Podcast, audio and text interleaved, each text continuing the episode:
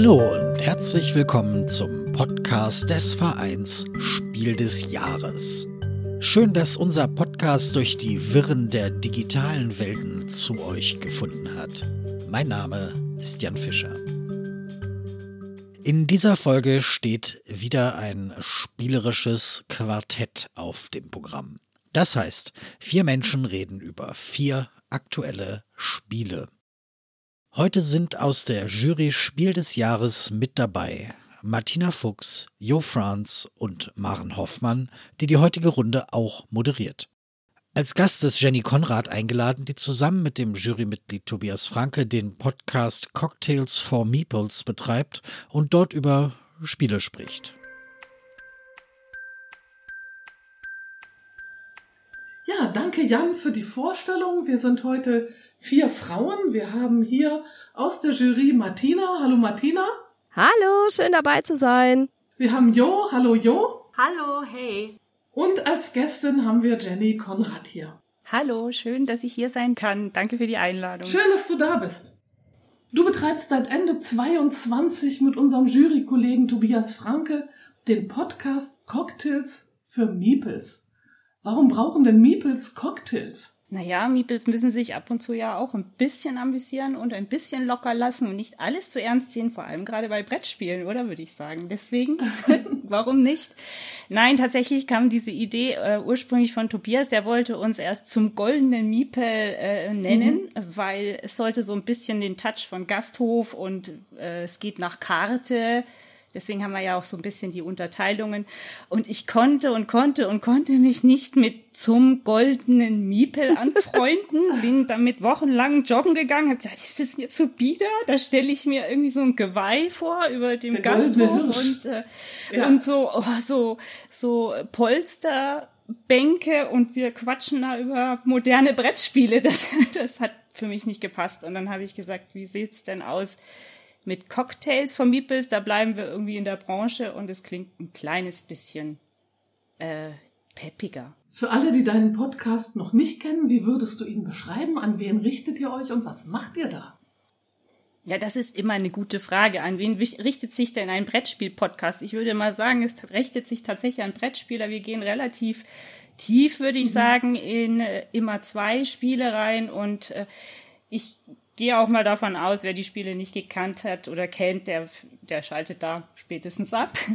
Und wir besprechen dann meistens auch immer so ein Thema, was uns umtreibt, äh, im dritten Teil des Podcasts. Äh, alles, was uns so in der Brettspielwelt auffällt und worüber wir einfach ganz gerne mal quatschen wollen. Da tauschen wir uns dann auch aus. Wie bist du denn zum Spielen gekommen überhaupt, Jenny? Und seit wann bist du Bestandteil dieser großen, bunten Community? Hm. Ja, spielen tue ich schon immer. Von klein auf. Und ähm, ich bin irgendwie, also in den 90er Jahren bin ich irgendwie mit dem Studium ausgestiegen, dann gab es eine große Kinderpause und dann sind wir mit Dominion alle zusammen als Familie wieder mhm. eingestiegen. Mhm. Und seitdem eigentlich als äh, mit den Kindern immer so regulär dabei gewesen, mit dem Spiel des Jahres, Kennerspiel des Jahres. Und so richtig äh, tief reingerutscht bin ich, als die Kinder dann selber größer geworden. Also so, also ich unabhängiger war. Und äh, sie sind jetzt, meine Familie ist hier nicht unbedingt die absolut spielbegeisterte. Ich musste dann auch das Haus verlassen. Also dann habe ich mehr freie Abende gebraucht, um das zu können. Und das ging auch nur, als alle etwas selbstständiger waren. Mhm. Und ich würde jetzt sagen, so seit 2015 bin ich so richtig tief drin wieder, ja. Genau. Ich finde es ja fast ein bisschen schade, dass wir heute nur podcasten und keine Bildspur haben, weil ich habe gesehen, dass du noch ein zweites, eine zweite Leidenschaft hast. Du äh, kreierst kleine Welten auf Eiern. Ich habe mir das auf Instagram angeguckt. Das sind Hühnereier vermutlich oder auch andere Eier, die, die mit äh, kleinsten Dioramen geschmückt sind, mit Figürchen, mit Bemalungen, mit Mandalas. Das sieht vollkommen irre aus. Gibt es etwas, was diese beiden Leidenschaften verbindet oder wo du sagst, diese Persönlichkeit lebe ich in diesen beiden Bereichen aus? Vielleicht das Bunte, ja. Das Bunte. Und äh, ja, das Bunte. Und die Kreativität. Also ähm, ich liebe halt an den Eiern das Kreative und ich lebe das zum Teil in den Brettspielen auch aus. Ich arbeite, also ich, ich habe viele Ideen auch mit Brettspielmaterial umzugehen. Mir fehlt nur einfach die Zeit und da die Eier mir das Geld einbringen, kann ich nicht so viel machen, wie ich will. Mhm. ähm, das ist vielleicht so die Klammer. Aber ja. Du genau. magst bunte, das, verspielte Sachen und Cocktails. Ja, ich bin überhaupt sehr bunt. Überhaupt ja, sehr genau. bunt. Eigentlich müsstest du ja eine Flügelschlag-Edition herausbringen mit customized Eiern. Ich bin dabei, ein großes Flügelschlag-Mandala zu machen, ja. Oh. Das. Das klingt sehr cool. Das Sagrada-Mandala hängt hier an der Wand mhm. und ein, aus Nachtspielen ein blaues, großes Mandala und das nächste wird ein Flügelschlag-Mandala. Fantastisch. Wir sind gespannt und äh, hoffen, auf, hoffen auf Bilder. Ja, auf Instagram poste ich die auch meistens dann, ja, wenn es soweit ist. Du darfst gerne jetzt einmal deinen Insta-Account nennen, weil jetzt sind bestimmt alle sehr gespannt. Ja, also ich, man findet mich auf Instagram unter binabik1919. Das ist ein etwas ungewöhnlicher mhm. Name.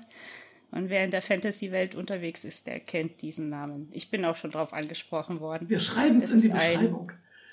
Ein, ja, das ist ein, ein Troll aus einem Fantasy-Roman. Genau.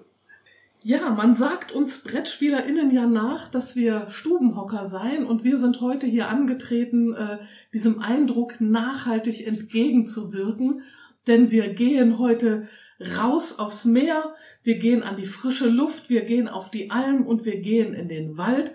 Und wenn wir das alles gemacht haben mit den ersten drei Spielen, dann haben wir uns ein bisschen Junkfood verdient. Ich gebe mal einen kleinen akustischen Vorgeschmack.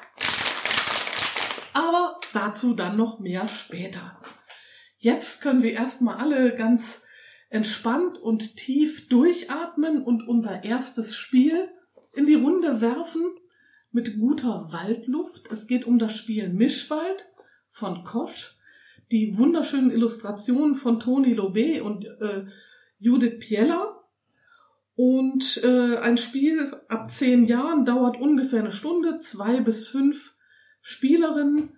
Und es geht, Jenny, um Bäume, oder? Um einen Wald. Erzähl mal. Ja, es geht um Bäume, es geht um Tiere, es geht um Pflanzen in einem großen Mischwald, wie das Spiel ja schon heißt. Und es geht um viele, viele Karten, nämlich genau 180 Karten sind in diesem Spiel, die all diese Pflanzen, Bäume, Tiere zeigen. Eigentlich ist das Spiel nicht besonders schwer von dem, was man tut. Äh, man spielt entweder Karten in seiner Auslage, man baut also nach und nach einen Wald vor sich auf dem Tisch auf. Man braucht auch da sehr viel Platz unter Umständen dafür, äh, weil sehr viele Bäume natürlich in den Wald gespielt werden wollen. Und um diese Bäume herum versuchen wir dann nach und nach Tiere und kleinere Pflanzen anzuordnen. Und das ist wiederum das Besondere an dem Spiel, weil äh, es gibt, die Baumkarten haben nur den Baum, aber es gibt, wie gesagt, auch diese Tierkarten, die sind zweigeteilt, horizontal oder vertikal. Also entweder gibt's ein Tier rechts und links oder ein Tier oben und unten oder auch Pflanzen unten. Und wir müssen uns nun entscheiden, wie wir diese Karten während des Spiels um die Bäume herum anordnen wollen. Dabei wird eine Hälfte immer unter die Baumkarte gesteckt und die andere Hälfte bleibt sichtbar, so dass die verschwundene Hälfte dann auch tatsächlich aus dem Spiel verschwunden ist. Jede dieser Tiere und dieser Pflanzen bringen verschiedene Vorteile mit sich, bringen verschiedene Punkte mit sich, bringen Boni und Effekte mit sich und sie haben auch eine Besonderheit, also sie sind auch bestimmten Bäumen eigentlich zugeordnet, haben also Baum-Icons, also Baumsymbole mhm. noch dran. Das hat aber mehr nachher damit zu tun, wie ich die Karten ausspielen kann. Weil, wenn ich eine solche Karte dann ausspiele, egal ob Baum oder Tier, muss ich dafür zahlen. Und zwar auch mit Karten, die ich aus meiner Hand habe. Ich darf insgesamt im ganzen Spiel immer nur höchstens zehn Karten auf der Hand halten. Und äh, die muss ich halt dann bezahlen. Zum Beispiel muss ich äh, beim Reh muss ich zwei Karten zahlen, zufällig, ja, mhm. genau.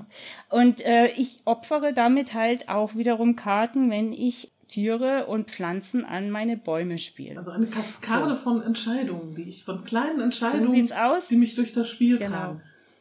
Das, das ganze Spiel ist wirklich äh, voller Entscheidungen, weil ich muss mich immer für eine gewisse Richtung entscheiden, wenn ich halt sowohl spiele als auch wenn ich bezahle.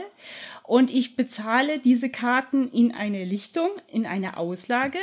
Und äh, wie gesagt, ich kann ja in meinem Zug auch äh, Karten ziehen, die darf ich auch von der Lichtung dann wegnehmen, wenn ich dran bin. Das heißt, wenn ich Karten in diese Lichtung hineinspiele, spiele ich auch für meine Mitspieler Karten in die Lichtung, die sie dann auch auswählen können für ihren Zug.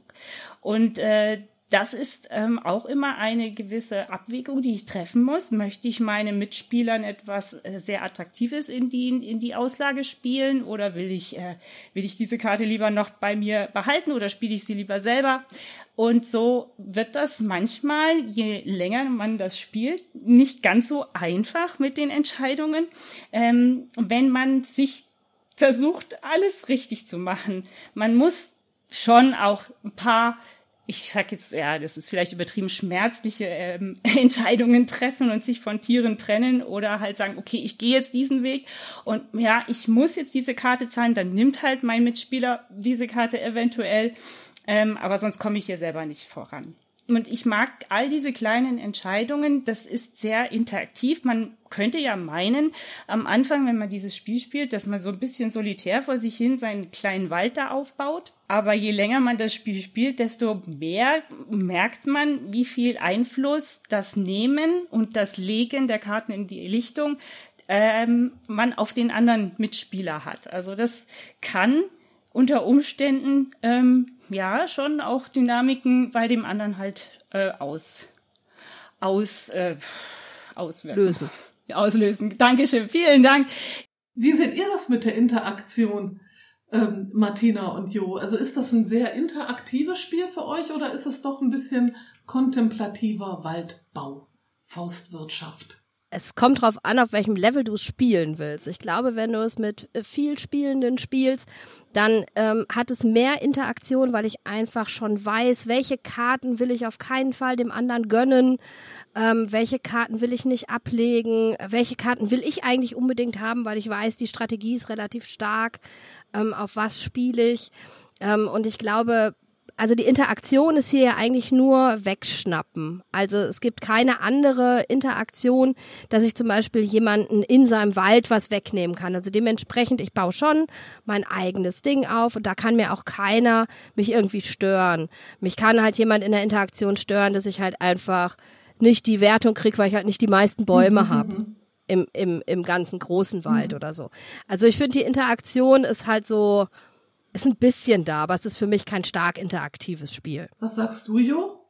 Ich finde es gerade im Vergleich zu anderen ähnlichen Spielen, finde ich schon, dass die Interaktion, also dass die Lichtung wirklich viel ausmacht. Mhm. Also sowohl in dem, was ich reinlege, aber auch, weil alle Karten abgeräumt werden, sobald zehn Karten drin liegen zum Beispiel. Also ich finde, da kommen ganz interessante Timing-Entscheidungen, weil ich halt genau sagen kann, okay, ich weiß, ich werfe jetzt eine Karte ab, die der anderen Person was bringt, weil sie mir halt wirklich nichts bringt. Aber vielleicht kann ich so timen, dass es die zehnte oder elfte Karte ist und ich weiß, nach mir wird alles abgeräumt. Und ich finde, dass im Vergleich zu anderen ähnlichen Spielen habe ich das, gehen da sehr viel mehr Gedanken rein, was ich wirklich da in diese Auslage reinlege und was ich den anderen Personen gönne. Ich finde auch, dass also durch die, durch diese schönen Illustrationen, man wird so experimentierfreudig. Man hat Lust, alle Tiere mal auszuprobieren. Man hat Lust, den Wald immer wieder ganz neu zu denken. Und wie in einem richtigen Wald weiß man auch nicht, welches Tier da als nächstes um die Ecke kommt. Aber deswegen ist es auch eins der wenigen Spiele, in denen ich immer schlechter werde, je länger ich es spiele, weil ich immer die wirsten Kombinationen inzwischen ausprobiere. Mhm. Ja, aber das ist ja auch das Schöne dran. Also, ja, ja, dass genau, es einfach wirklich Fall. so viele Kombinationen gibt. Und ich glaube, das ist auch einer der Gründe, wieso das in den letzten Monaten sicher eins meiner meistgespielten Spiele war. Weil ich es halt einfach so extrem reizvoll finde. Ist bei mir auch so, weil ich denke, man hat Lust am Ausprobieren und das ist ein Spiel, was auch ähm, am Ende hat man immer einen schönen Wald. Selbst wenn man punktemäßig ja. ganz hinten liegt, man hat dann doch was sehr Schönes gebaut und man hat den niedlichen Igel, den kann einem ja keiner mehr wegnehmen. Ich finde, das ist äh, thematisch auch sehr, gestaltet, sehr schön gestaltet. Also es ist ja nicht so, dass das Reh unterm Baum liegt und der Vogel äh, auch unterm Baum herumhüpft, sondern der Vogel sitzt oben im Baum und das Reh guckt äh, seitlich heraus. Der Fuchs jagt gerne die, die Häschen, gell? Also das ist eine wunderbare Kombination und der, der Habicht oben, der kriegt äh, Punkte, wenn ganz viele Bö Vögel oben im Baum sitzen, weil das ein Vogeljäger ist. Und wenn man solche Kleinigkeiten weiß, finde ich das, ich finde das so unglaublich gut durchdacht, dass der Igel die Schmetterlinge frisst, weil er sie braucht als Insektenfresser und äh, und deswegen halt Punkte gibt und der Fahren gibt Punkte halt, weil er Schatten spendet für die Salamander und mhm. für die ähm, äh, Amphibien, die halt Schatten und Feuchtigkeit brauchen und deswegen da Punkte gibt. Also es ist, man kann es auch sehr intuitiv spielen, ja, selbst wenn man kein ähm, guter Spieler ist und dieses Spiel vielleicht erst kennenlernt, also sogar so als an, ich sag jetzt mal als äh, Normalspieler oder jemand, der nicht viel spielt, wie meine Mutter, die, die liebt es einfach, nur diesen Wald aufzubauen und freut sich über jeden Schmetterling, der da rumschwirrt, ja. weil es einfach schön auszusehen ist. Und darin liegt für mich auch ein bisschen die Stärke dieses Spiels, dass man sowohl mit Anfängern als auch mit Fortgeschrittenen spielen kann. Ich würde auch sagen, wenn es eine Gruppe gibt, die nur Anfänger hat, die spielt dieses Spiel wahrscheinlich ganz anders und weniger so auf Punkte, wie jetzt jemand, der das sehr häufig gespielt hat und ganz genau weiß, was er da tut mhm. und genau, ganz genau darauf aus ist und schaut, äh, wann kommt diese Karte, die ich vielleicht jetzt noch brauche, um sie in meinen Wald äh, gewinnbringend anzulegen, sag ich jetzt mal. Mhm. Und ein wenig Spieler spielt es einfach, weil er dann Spaß hat, einen schönen Wald aufzubauen. Und weil man so viel entdecken kann. Ne? Also mir geht es auch wie Martina, dass ich erst gedacht habe, boah, ich werde ja eine steile Lernkurve nehmen als Heavy Mischwald-User aber das Gegenteil ist der Fall und manchmal eine von uns muss jetzt dieses Wortspiel mal machen. Manchmal sieht man auch echt den Wald vor lauter Bäumen nicht und die Möglichkeiten, die dieses Spiel einem anbietet. Ne? Und hat, denkt sich, ah, das mache ich dann das nächste Mal. Aber ich muss auch sagen, dass es Punkte gibt, die mir an dem Spiel nicht gefallen.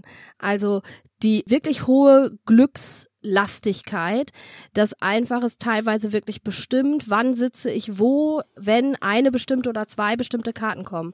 Da wir einige sehr starke Karten in diesem Deck haben, ähm, die sich für mich auch noch nicht mit, mit anderen Kombinationen wirklich ähm, aushebeln lassen, ähm, dann wartet sozusagen jeder, boah, die Karte muss ich auf jeden Fall haben oder die Karte muss ich auf jeden Fall wegnehmen. Also diese Karte bleibt nicht liegen. wenn ich da richtig sitze, ist das genau genau der Punkt, wo ich absolutes Glück haben muss. Und wenn du sagst, ähm, wenn nur wenig Spielende das miteinander spielen, dann ist das ja vielleicht so locker fluffig. Ich habe das eher erlebt, dass wenig Spielende unter sich total frustriert sind, weil wir riesige unterschiedliche Spannen von Punkten haben, weil die es nämlich nicht überblicken, die wichtigen Karten, die viele Punkte bringen, wegzunehmen. Und dann hatte ich das eher so, dass wir halt wirklich Punktespannen von 50, 60 oder 80 Punkten haben und dann ist das Spiel total frustriert frustrierend.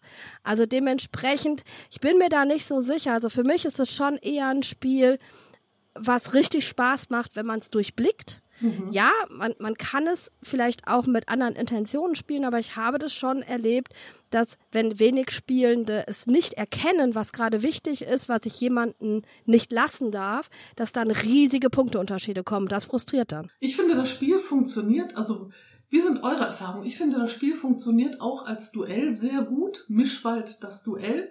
Äh, also in einer Zwei-Personen-Spieleranzahl. Was ist euer Sweet Spot, was die Spielerinnenanzahl angeht?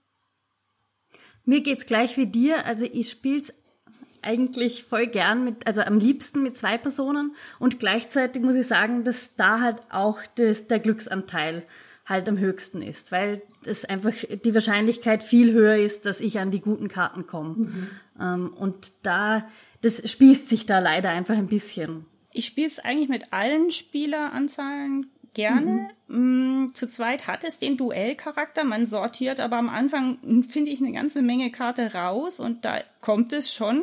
Also das sind immerhin 30 Karten. Mhm da sind schon auch manchmal wichtige Karten dabei.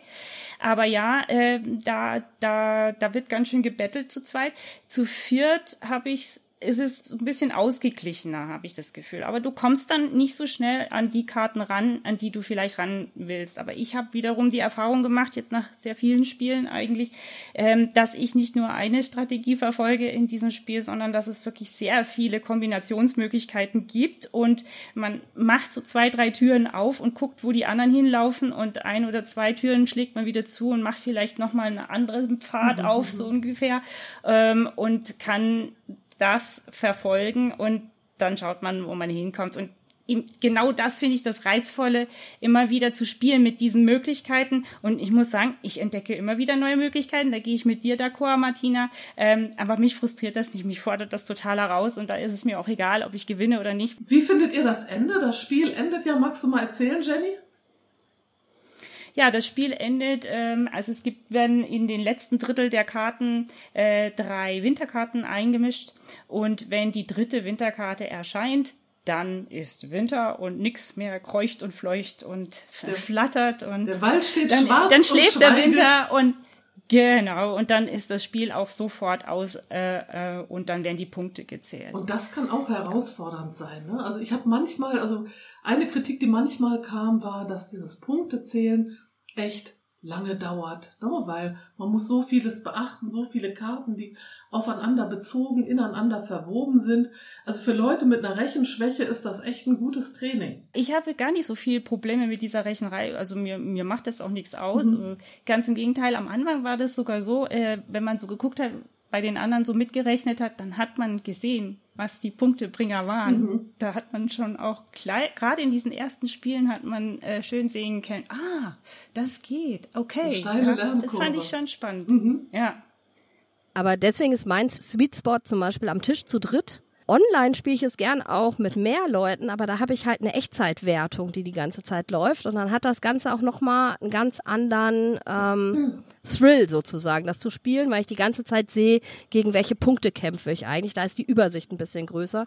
Während mit fünf Leuten am Tisch ist es schon schwieriger. Also da würde ich dann, glaube ich, eher auch äh, mit weniger Leuten spielen. So große Tische hat auch kaum jemand, ne? Oder so einen großen Tisch. Ja, Vielleicht, nachdem wir jetzt den Wald in die Winterruhe geschickt haben, sollten wir uns aufmachen in wärmere Gefilde und das Spiel betrachten, das Martina uns mitgebracht hat. Wir werden jetzt mit einem großen Forschungssegelschiff aufbrechen. Wir schreiben die Mitte des 19. Jahrhunderts und bewegen uns auf den Wegen von Darwin. Das Spiel von Grégory Gras und Mathieu Verdier Illustrationen von Maubriand und David Sitbon, Sibon äh, für zwei bis fünf Spieler ab acht Jahren. Schnelles Spiel, ungefähr 30 Minuten. Magst du es uns mal vorstellen, Martina? Das Schöne ist die Geschichte. Also wir sind die ganze Zeit umwoben eigentlich von der Geschichte Darwins und es ist wirklich, wir sind sozusagen seine Jugendforscher. Wir sind die, die ihm unterstützen dabei, denn er ist ein bisschen alt geworden. Wir sind 1856, da kann er alles nicht mehr so gut und wir gehen jetzt mit der Beagle auf äh, Tour und versuchen noch mehr Tiere zu entdecken. Und wir haben in der Mitte einen Spielplan liegen, der hat ein 9x9 Raster und da liegen Tierplättchen drauf. Und wir selber bekommen am Anfang ein Forschungsbuch und das ist auch wie so ein Buchdeckel gemacht und wir klappen es auf und dann ist es unser Tableau, denn wir spielen jeder auf unserem eigenen Tableau und wollen Tiere entdecken. Und das ist genau das, was wir in dem Spiel machen. Aus diesem 9x9 Raster suchen wir uns ein Tierplättchen aus. Natürlich können wir nicht irgendein Tierplättchen nehmen, denn die, wir sind ja mit der Beagle unterwegs und je nachdem, wo die Beagle steht, darf ich aus der Spalte oder der Zeile mir ein Tierplättchen nehmen und dieses Tierplättchen erkunden und dann in mein Forschungsbuch legen. Und das ist total schön gemacht. Das Forschungsbuch hat ein 4x4 Raster und das werden wir nie voll kriegen, denn nur zwölf Plättchen pro Spielenden kommt überhaupt ins Spiel. Das heißt, nicht jedes Lieblingstier ist dabei und ich kann vielleicht auch nicht alles schaffen. Aber die Tiere, die ordne ich dann in meinem 4x4 Raster so an, nach, je nachdem, aus welchem Kontinent sie kommen, was sie für eine Tierrasse haben. Und dann lege ich sie hin. Und wenn ich Spalten oder auch Zeilen hier wieder vervollständige, kriege ich Bonuspunkte. Und da sind so süße Tiere dabei. Zum Beispiel der Nacktnasen-Wombat. Ähm, ist, wird ein Meter groß, ne? Und die sehen so süß aus. Also es ist der Hammer. Oder, was ich zum Beispiel auch nicht wusste, der Gippsland-Riesenregenwurm wird 60 bis 80 Zentimeter groß. Ich lerne die ganze Zeit irgendwas bei dem Spiel. Ist heftig, ja, ist oder? heftig, ja. Das ist ja fast so lang wie ein Nacktnasenwombat. Schlange. Ja, ne, wenn du die nebeneinander legst, sind die gleich groß. Ich lerne die ganze Zeit was. Ähm, ich entscheide eigentlich immer nur, ich nehme ein Plättchen. Ähm, je nachdem, welches Plättchen ich genommen habe, fährt danach die Beagle ein bisschen weiter um dieses 9x9 Raster rum. Und der nächste Mitspielende kann wieder sich ein Plättchen aussuchen. Das heißt, wir haben relativ wenig Interaktion. Die Interaktion hier besteht nur daraus, dass ich ein Plättchen vielleicht wegnehme, was vielleicht jemand total gerne Mhm. gehabt hätte. Dazu gibt es aber noch, wir sind ja in einem Punktespiel, ähm, gibt es nicht nur die Anordnung der Tiere und die Punkte, die auf den Tieren drauf sind, sondern ich kann auch noch ähm, Theorien aufstellen und mich mit einem, mich einer Gattung oder so besonders gut auskennen und dann bekomme ich noch mal mehr Punkte. Die versuche ich zu bekommen und ich kann auch noch Charaktere, die auch auf diesen Plättchen mit drauf sind, ähm, einfach anwerben, damit die mir auf meinem Schiff helfen und die geben mir dann auch noch mal eine Unterstützung. Das Spiel ist relativ schnell gespielt. Ähm, das Ende ist ganz einfach. Äh, wenn jeder zwölf Plättchen genommen hat, ist das Spiel zu Ende. Dann ist es zu Ende. Und dann werden Punkte gezählt. Ähm, es ist ja, also Darwin hat mal gesagt, es ist nicht die stärkste Spezies, die überlebt, auch nicht die intelligenteste, sondern diejenige, die am besten auf Veränderungen reagiert. Das äh, trifft ja eigentlich auch für das Überleben am Spieltisch zu, oder? Man muss ja sehr flexibel auf diese Auslage reagieren und vielleicht auch seine eigenen Ziele dann äh, der neuen Lage anpassen. Genauso wie wir das bei der Evolution als Tierart auch machen müssen. Ja, da möchte ich mal ganz kurz äh, hier ähm, einsteigen, weil ich habe es auch zu zweit gespielt und zu zweit ist es mir manchmal zu glücksleistig, weil äh, wir sortieren ja da eine gewisse Anzahl von äh, Plättchen aus und da kann es durchaus sein, dass gewisse Landschaftstypen oder gewisse ähm, Tiertypen gar nicht auftauchen in Hm. diesen paar Plättchen, die ich da liegen habe.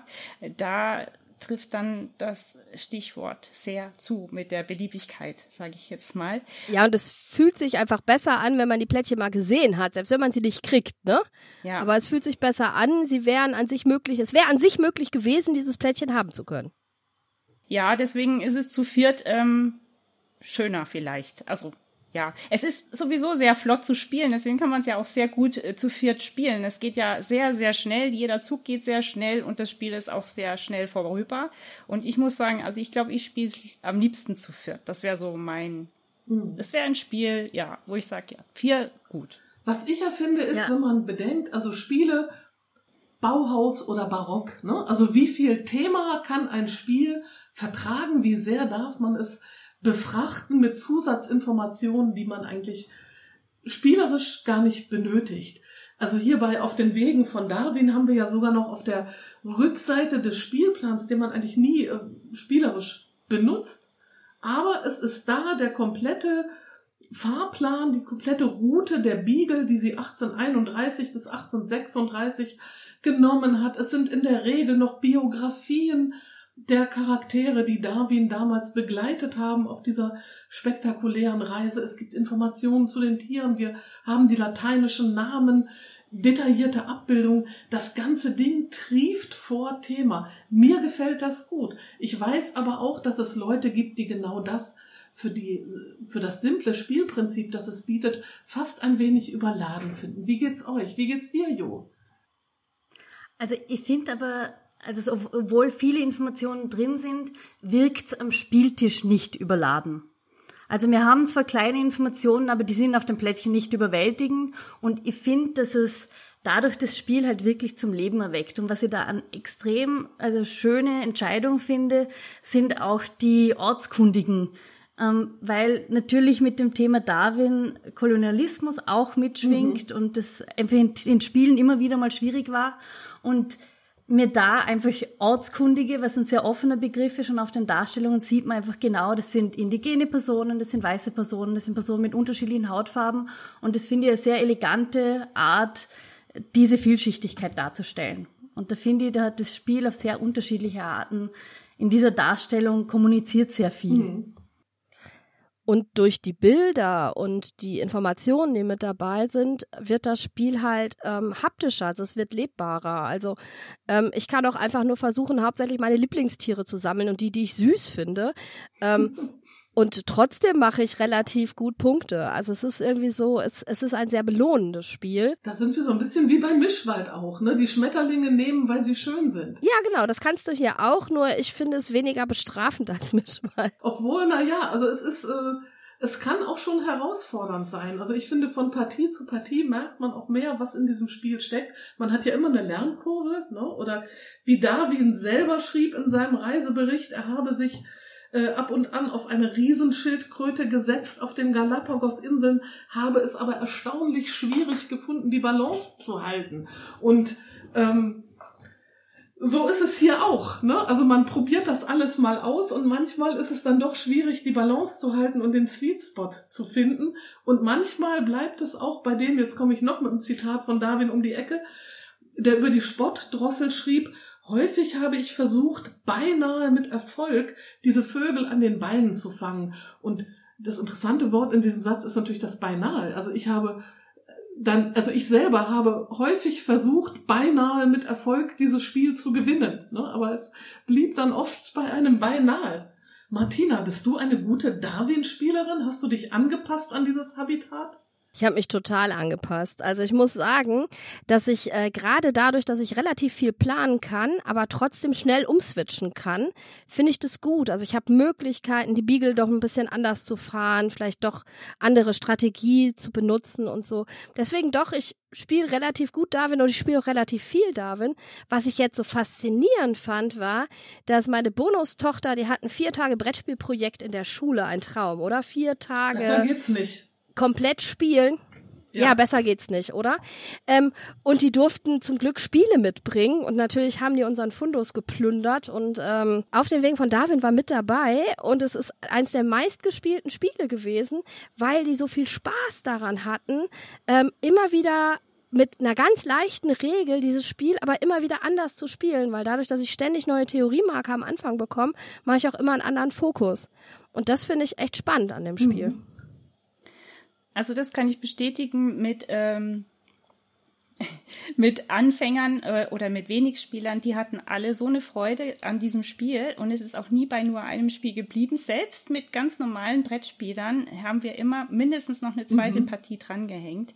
Und zu deinem beinahe ist mir alles gelungen, wollte ich euch noch fragen, wie findet ihr das Ende? Weil ich äh, empfinde das als sehr ab abrupt manchmal. Man also kommen, Jenny. Man sieht's doch kommen, man ja, weiß doch, wenn ja. jeder zwölf hat, ist, ist das vorbei. Das kann einen eigentlich nicht überraschen. Ja, du hast recht, man sieht es kommen und trotzdem fühlt es sich manchmal so an, als wäre man gegen, äh, gegen die Schiffskeilmauer gefahren oder wie auch immer. Weil ähm, weil, weil man hatte vielleicht noch was vor und das ist, hat nicht geklappt und man sieht, wie die Teile da immer weniger werden und man sieht äh, seine Möglichkeiten weniger werden und dann ist es aus und dann kann es wie gesagt, durchaus auch passieren, dass man gerade nicht noch eine Reihe oder Spalte fertig bekommen hat, was ja nochmal zusätzliche Punkte äh, bringt. Und da weiß ich nicht, ob ich eine gute Darwin-Spielerin bin. Das ist mir schon ein paar Mal passiert. Ich würde ja sagen, man, man sieht seine Felle davon schwimmen, aber ich weiß gar nicht, ob der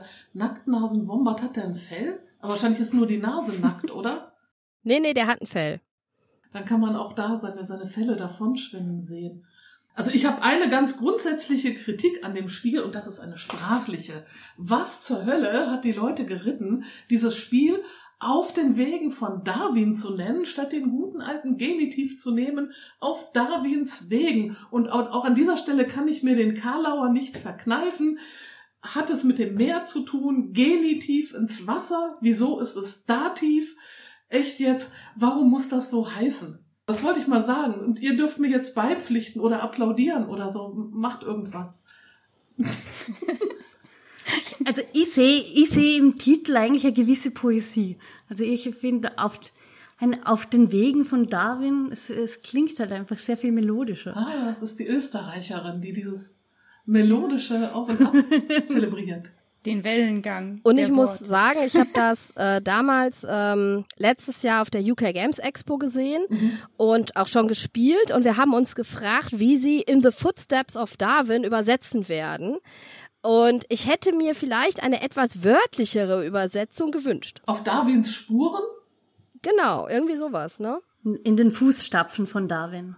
in Darwins Fußstapfen. Das von kann da- da weg, sag ich. Es sagen auch ganz viele auf den Spuren von Darwin, anstatt, anstatt äh, auf den Wegen von Darwin. Es fällt mir immer Das wieder stimmt. auf, dass Leute von auf den Spuren von Darwin reden. Also Und es sagen auch ganz viele auf Darwins Wegen oder auf Darwins Spuren. Also niemand nennt dieses Spiel so, wie es heißt. Und wo wir gerade dabei sind, über Spielenamen abzulästern, müssen wir das eigentlich auch noch für Mischwald nachreichen, das im englischsprachigen Raum Forest Shuffle heißt, weil irgendjemand nur auf Google Übersetzer geklickt hat und dann gedacht hat, ja, Mischen Shuffle, das passt, obwohl die Karten da niemals gemischt werden, nur einmal am Anfang.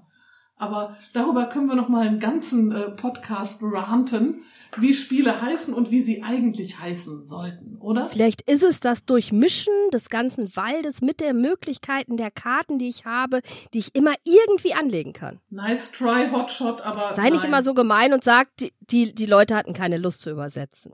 traurig, aber wahr. Traurig, aber wahr. Aber ich will Ja, noch eine ganz klein, du hast gesagt, das ist dein einziger Meckerpunkt. Ich habe auch noch einen ganz kleinen Meckerpunkt. Warum nicht einen großen Beutel? Der große Beutel, genau. Wir, wir haben, äh, der, der, der Wombat ist ja eigentlich ein Beuteltier. Im Grunde müsste dem Spiel ein, ein, äh, ein, ein äh, leerer Nacktnasen-Wombat beiliegen, in dem man diese Plättchen mischen kann, oder? Das fehlt. Richtig, genau. Ja, und wir haben einen kleinen Beutel dabei, der gar nichts bringt. Also da sind irgendwie die äh, Tokens drin, Ja. aber den äh, schütte ich einmal aus am Anfang des Spiels, sortiere die Tokens und dann ist der wieder in der Schachtel. Also der bringt gar nichts. Den hätte man vielleicht größer machen können. Ja, der ist eine Sackgasse der Evolution, dieser zu kleine Beutel. Der wird in einer nächsten Auflage auch verschwinden, weil er sich nicht hat durchsetzen können in diesem Habitat. Und wir bräuchten einen größeren Beutel. Also da kann man noch so an Details nachschärfen, aber insgesamt, also ich finde das Spiel wunderbar und ich finde es auch nicht überfrachtet. Also ehrlich gesagt mag ich bisher beide Spiele richtig gern, die wir jetzt hier in diese Runde mitgebracht haben, oder? Mal gucken, wie es jetzt mit dem nächsten Spiel wird. Wir waren jetzt schon im Wald, haben tiefe, haben äh, Waldbaden gemacht, wie das heute so heißt. Also früher hatte man gesagt, wir gehen spazieren, Waldbaden. Wir waren auf dem Meer, haben die gute s- salzhaltige, jodhaltige Luft geatmet. Und jetzt gehen wir auf die Alm und zwar nach Kufstein. Und der ähm, gleichnamige Ort steht Pate für dieses Spiel. Allerdings haben sie dann noch so ein kleines Haar mit reingeschummelt, damit auch jeder und jede kapiert, es geht bei diesem Spiel auch um Kühe. Autorin ist Rita Model, der die Welt unter anderem das schöne Stapelspiel Man at Work verdankt. Wir können Kufstein mit zwei bis vier Spiele erinnern ab acht Jahren zelebrieren und das Ganze dauert so eine Dreiviertelstunde. Damit kommt man auch gut hin und wenn man ein bisschen Erfahrung hat, äh, ist da auch die Erklärung dann schon inkludiert. Mm, Wir versuchen, Landschaften zu bauen. Es ist eines der Spiele, die eigentlich in diese Gruppe der, der Cozy Games gehören. Auch so ein bisschen wie Dorfromantik, obwohl wir hier kompetitiv unterwegs sind. Aber wir bauen, und das hat dieses Spiel mit Mischwald gemeinsam, letztlich auch mit auf den Spuren von, Wegen von Darwin, mm, dass wir uns etwas aufbauen. Wir bauen uns etwas, etwas Schönes auf, nämlich aus kleinen Plättchen bauen wir Landschaften. Mit diesen Landschaften versuchen wir Aufträge zu erfüllen. Auf Karten sind bestimmte Plättchenkonstellationen abgebildet. Wenn wir die erzielt haben, dürfen wir aus unserem Bestand von einigen Kühen, dürfen wir auf jedes dieser Plättchen so eine kleine Kuh stellen und dann haben wir diesen Auftrag abgearbeitet. Dann gibt's Punkte. Wir haben eine Punkteleiste. Wer da zuerst 65 Punkte erreicht oder überschreitet, leitet das Spielende ein. Jetzt sind aber alle noch einmal dran und da kann sich dann durchaus noch verschieben, wer dann letztendlich die Siegerin oder der Sieger wird. Was mir an dem Spiel unheimlich gut gefällt, ist halt dieses Konstruktive. Jeder baut sich was Schönes. Das kann man einander auch nicht kaputt machen. Man kann so ein bisschen Hate draften, indem man dem anderen ein Plättchen wegnimmt oder einen Auftrag wegnimmt. Aber da kommen auch wieder neue. Also es, man tut einander nicht wirklich weh. Man baut sich was Schönes auf. Und diese kleinen Kühe sind wirklich allerliebst. Ne? Ich mag das Haptische an diesem Spiel. Die stellt man dann auf seinen Plan. Und damit sind diese Felder auch für weitere Wertungen blockiert. Ich muss dann erst die Kühe wieder zurückholen. Auch das ist ein bisschen thematisch. Wenn die alle nah beisammen stehen, kann ich die alle auf einmal von der Alm runtertreiben. Ähm, wenn die weiter verstreut sind, brauche ich dafür mehrere Aktionen. Und ähm, ja, es ist unheimlich belohnend, je weiter ich voranschreite. Dann gibt es so drei Punkte auf dieser Siegpunktleiste, wo man dann nochmal ein paar Goodies bekommt, so, so einen kleinen Bonus dafür, dass man das jetzt erreicht hat. Und das Ganze ist auch so ein bisschen selbstexplikativ. Also wenn man das auf dem Tisch aufgebaut sieht, dann sieht man schon direkt, ja, diese Plättchen, die sind nicht ganz quadratisch, sondern so ein bisschen S-förmig gebogen an den Rändern. Man sieht sofort, die wollen aneinander geschoben werden. Man sieht auch sofort, die Kühe wollen auf diese Landschaften natürlich drauf. Und diese Karten, die das dann abbilden, wie diese Konstellationen aussehen, das versteht man eigentlich auch sofort. Man hat sehr, man hat es sehr leicht damit, dieses Spiel zu erklären. Und das macht es, finde ich, zu einem sehr schönen niedrigschwelligen Einstieg. Also mir hat es sehr gut gefallen. Wie geht's euch? Vielleicht unsere Gästin zuerst. Also, ich gebe dir recht mit dem äh, niedrigschwelligen Einstieg aber mich zum Beispiel hat dieses ähm, Thema Plättchenlegespiel, cozy Plättchenlegespiel, ein wenig irregeführt und ich war dann doch sehr erstaunt, dass ich plötzlich auf einem ganz anderen Zug war, nämlich auf einem Rennspiel, weil ich hatte das Gefühl, ich brauche gar nicht so viele Plättchen zu legen. Es kommt mehr darauf an, diese Plättchen, die paar, die ich so in der ersten Hälfte des Spieles lege, dann möglichst effektiv zu nutzen, um Auftrag um Auftrag um Auftrag dann zu erfüllen. Weil so ging es mir in meinen Spielrunden, dass sich das dann gedreht hat und man dann mehr die Aufträge erfüllt mhm. hat mit dem bisschen, was man vor sich liegen hat und nicht mehr groß gelegt hat. Es kommt eigentlich gar nicht so sehr darauf an, diese schöne Landschaft zu, zu, zu, zu puzzeln, sondern wirklich die Aufträge zu erfüllen. Und ich finde es sehr brainburny, sage ich jetzt mal. Also ich hatte einen Hirnknoten zum Teil und man braucht ein gutes Vorstellungsvermögen für diese, für diese Karten. Und ich saß dann zum Teil und habe die Karten gedreht, damit ich auch, also ich sehe die, die Aufträge in der Auslage auf dem Kopf, dann kriege ich sie auf die Hand. Ich muss sie mir vorher vorstellen, kriege ich sie auf die Hand, dann drehe ich sie so, dass sie zu meiner Landschaft passt. Also Junge, das war schon, also das hatte schon was Knackiges. Aber die Regeln sind und, nicht ähm, schwierig. Also es ist. Nee, die Regeln sind nicht ja. schwer. Aber es ist nicht das gemütliche Plättchenlegespiel. Wie siehst du das, Martina? Was mir fehlt, ist, dass ich die Auslage ähm, komplett neu machen kann. Denn es ist teilweise relativ wichtig, dass ein bestimmtes Plättchen für mich kommt und das kann sogar ein Plättchen sein, was theoretisch wahrscheinlich sehr häufig äh, überhaupt da ist, was aber über mehrere Runden nicht kommt und mich dadurch komplett links liegen lässt. Und äh, die Auslage wird verändert, sobald vier gleiche Plättchen da liegen. Dann darf ich entscheiden, ob ich das verändere. Wenn aber die ganze Zeit drei gleiche Plättchen liegen und zwei andere gleiche Plättchen liegen und es wird immer so wieder aufgebaut, dann habe ich gar keine Chance dazu, teilweise meine Auftragskarten zu erfüllen. Was ich total gut finde, ist, wie die Kühe eingesetzt werden. Also, dass ich meine Plättchen mehrfach nutzen kann, dass ich die aber nur mehrfach nutzen kann, wenn ich sozusagen meine Kuhherde dementsprechend ähm, am Anfang setze. Das heißt, ich versuche auch dementsprechend schon alles ähm, zu legen, ähm, dementsprechend äh, meine Kuhherde zu stellen, damit ich dann auch möglichst effektiv abräumen kann. Und das finde ich schon so ein bisschen, also ich muss sagen, nach so ein paar Partien ist bei mir der Reiz äh, bei Kufstein eigentlich weggespielt. Also mich hat das nicht so gecatcht wie dich. Und für mich ist es auch kein Wohlfühlspiel, sondern das ist knallhartes Aufträge, perfektioniert, nach und nach abarbeiten. Aber vielleicht habe ich da einfach andere Runden erlebt als du, Maren. Jetzt steigen wir in die Podiumsdiskussion ein mit Jo und unserem heutigen Thema Kufstein, Wohlfühlspiel oder knallharter Brainburner. Jetzt kommst du. Also ich fürchte, ich bin da eher auch bei, auf Martinas Seite. Also ich fand am Anfang die grundsätzliche Idee von, ich versuche meine Aufträge möglichst gut zu kombinieren, damit ich schöne Kuhherden herstelle, wirklich, wirklich cool. Aber in der Realität habe ich dann gemerkt, dass es sehr viel öfter eigentlich mehr Frust mit sich bringt, wenn die Aufträge einfach überhaupt nicht zusammenpassen mit den Plättchen, die ich habe.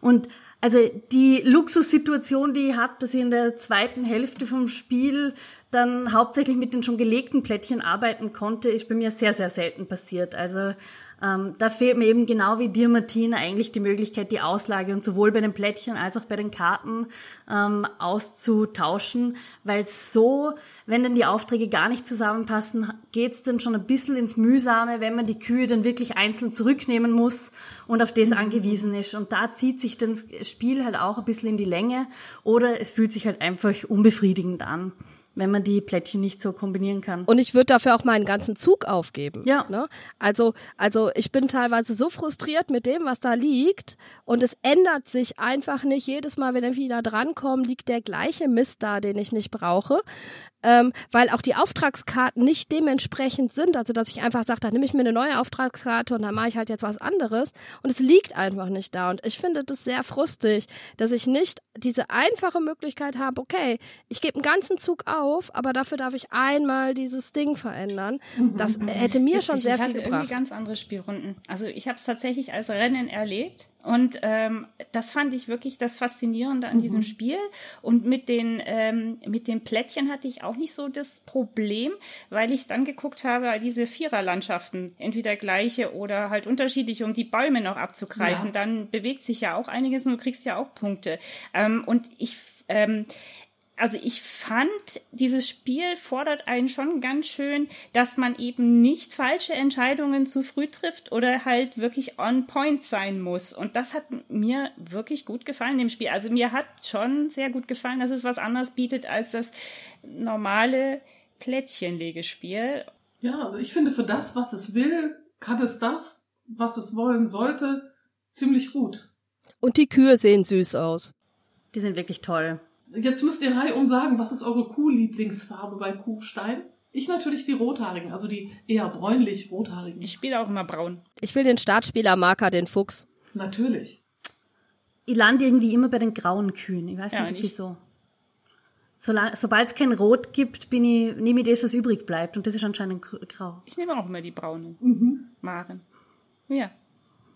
Du nimmst auch mal die Braun. Dann haben wir wenigstens irgendwas gemacht. Wenn wir uns schon nicht darüber einigen können, a, ob das Spiel richtig gut ist oder nicht, und b, ob es eigentlich ein Rennspiel ist, ein Brainburner oder ein cozy Plättchenleger, dann haben wir zumindest eine bestimmte Vorliebe für eine äh, Kuhrasse äh, gemeinsam. Das ist doch schon mal sehr erfreulich. Und ich finde, nachdem wir jetzt die Weltmeere besegelt haben, nachdem wir durch den Wald gejoggt sind und ähm, nachdem wir ähm, jetzt auch noch auf, auf die Berge äh, die Berge erklommen haben auf den äh, Almen mit unseren Kühen, haben wir uns jetzt eine Belohnung verdient. Die meisten Spiele hören sich ja eher so an.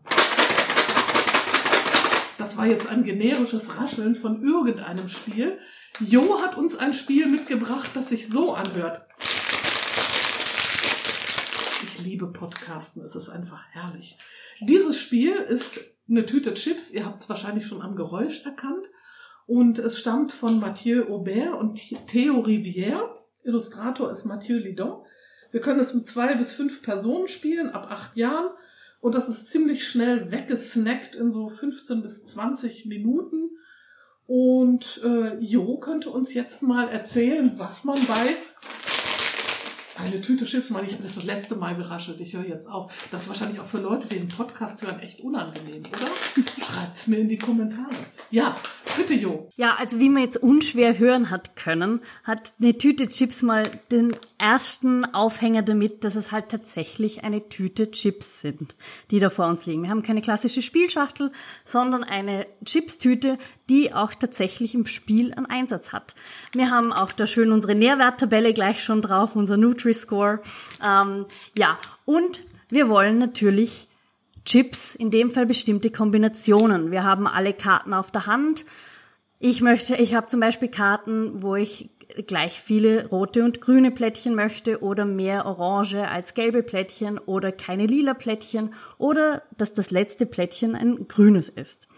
Und wir ähm, ziehen jede Runde, wird in unsere, in unsere gemeinsamen Auslage äh, Chips aus der Chipstüte rausgezogen und danach müssen wir anfangen, Karten abzuwerfen. Und zwar nach, der ersten, nach den ersten paar Plättchen äh, werfen wir zwei Karten ab, dann kriegen wir wieder mehr Informationen, werfen wieder eine Karte ab, dann kriegen wir noch ein vorletztes Mal Informationen und müssen uns schon entscheiden, welche von unseren drei übrigen Karten wir jetzt auf unsere Plusseite geben. Die sollten uns im Idealfall Pluspunkte geben und welche von unseren drei Karten wir nicht werten wollen, also die nicht eintreffen soll mit den gezogenen Plättchen.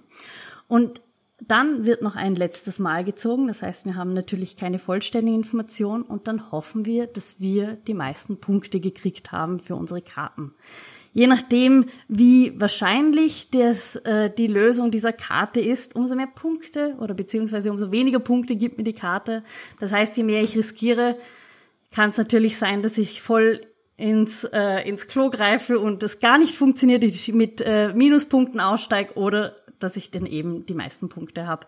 Und ich finde, dass eine Tüte Chips ein ganz wunderbares Glücksgefühl auslöst, also einen wunderschönen Spannungsbogen hat und einfach so ein schönes Spielen mit Wahrscheinlichkeiten ist. Also es schafft es ganz großartig einfach mit, wir ziehen ein paar Plättchen aus einem Beutel, äh, wirklich viele Emotionen bei den Spielern und Spielerinnen zu erwecken und vor allem diese Entscheidung, welche Karten ich tatsächlich mitnehme bis zum Schluss, ist super spannend. Entweder ich nehme eine Karte mit, die sicher nicht mehr eintritt, oder aber ich riskiere es und nehme drei Karten mit, die eintreten könnten, so dass ich mir möglichst viele Wahrscheinlichkeiten offen halte, riskiere damit aber auch die Minuspunkte, wenn tatsächlich alle drei eintreffen.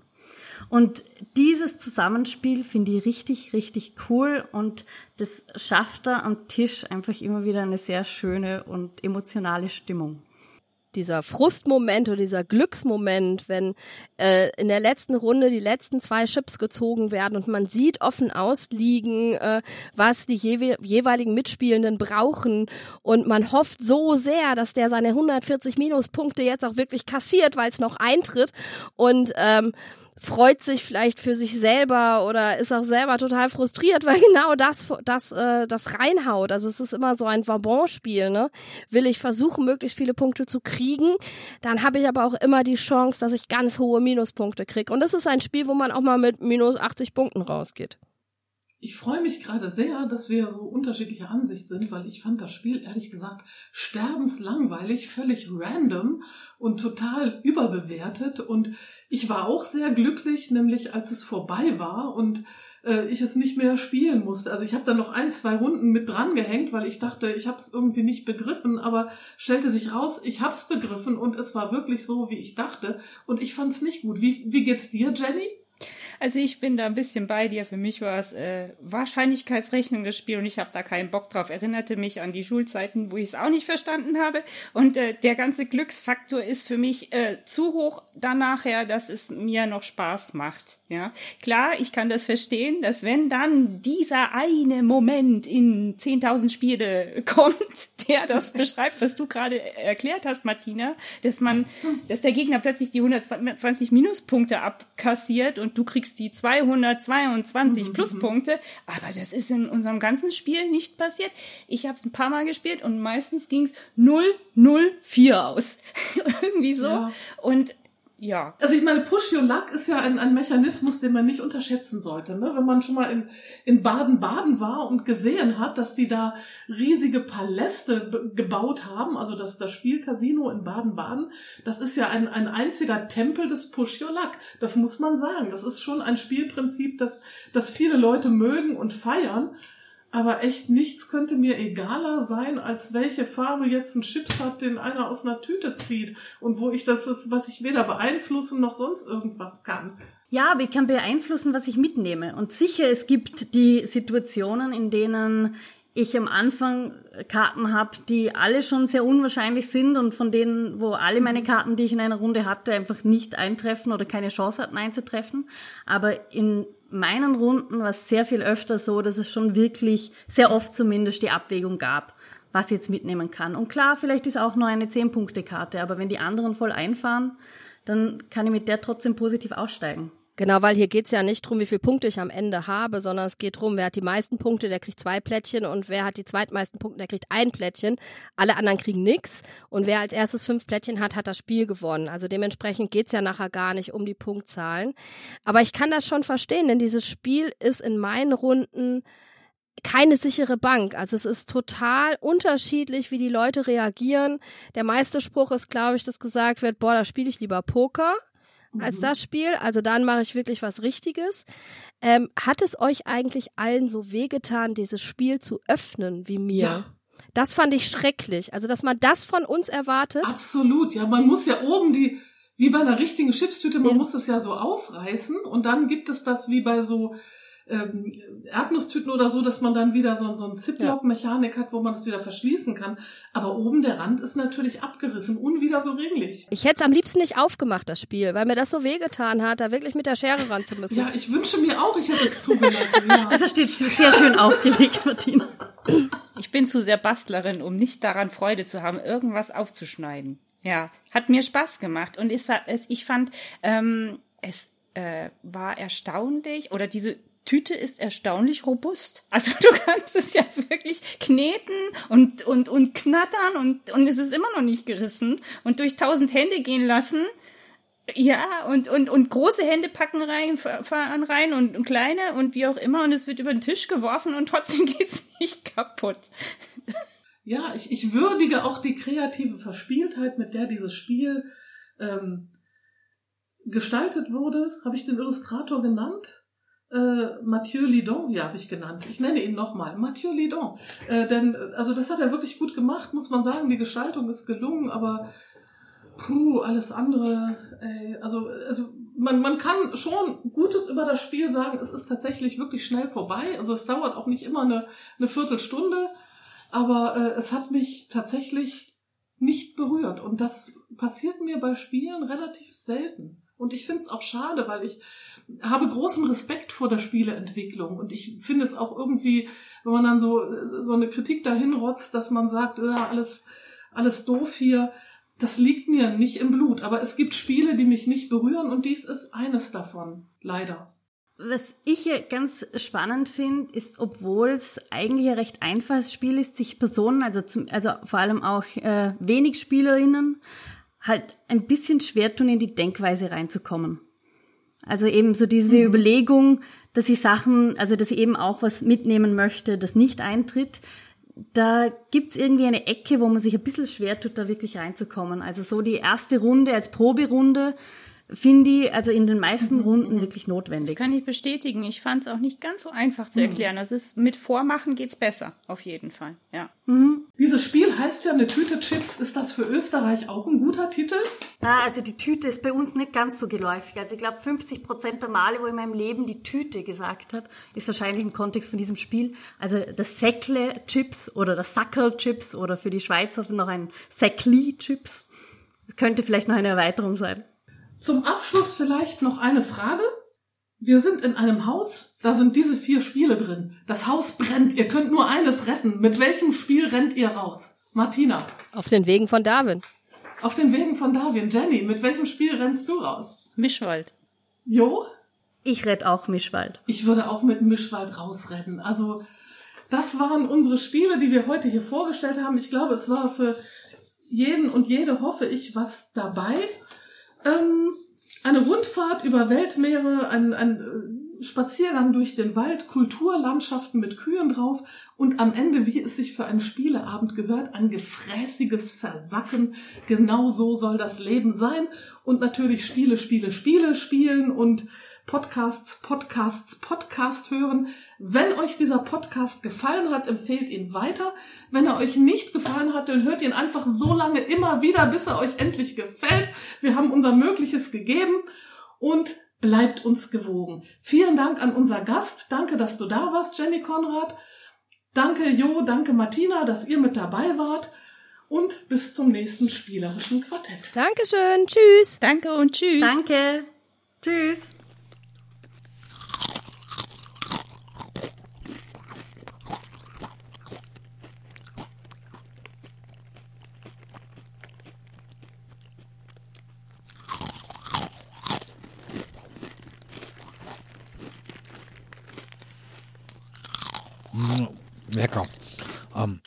Gerade nach dem Durchstreifen von Wäldern, Überfahren von Meeren, dem Erklimmen der höchsten Almen.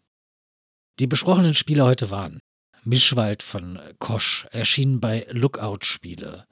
Auf den Wegen von Darwin von Gregory Grar und Mathieu Verdier, erschienen bei Sorry We Are French.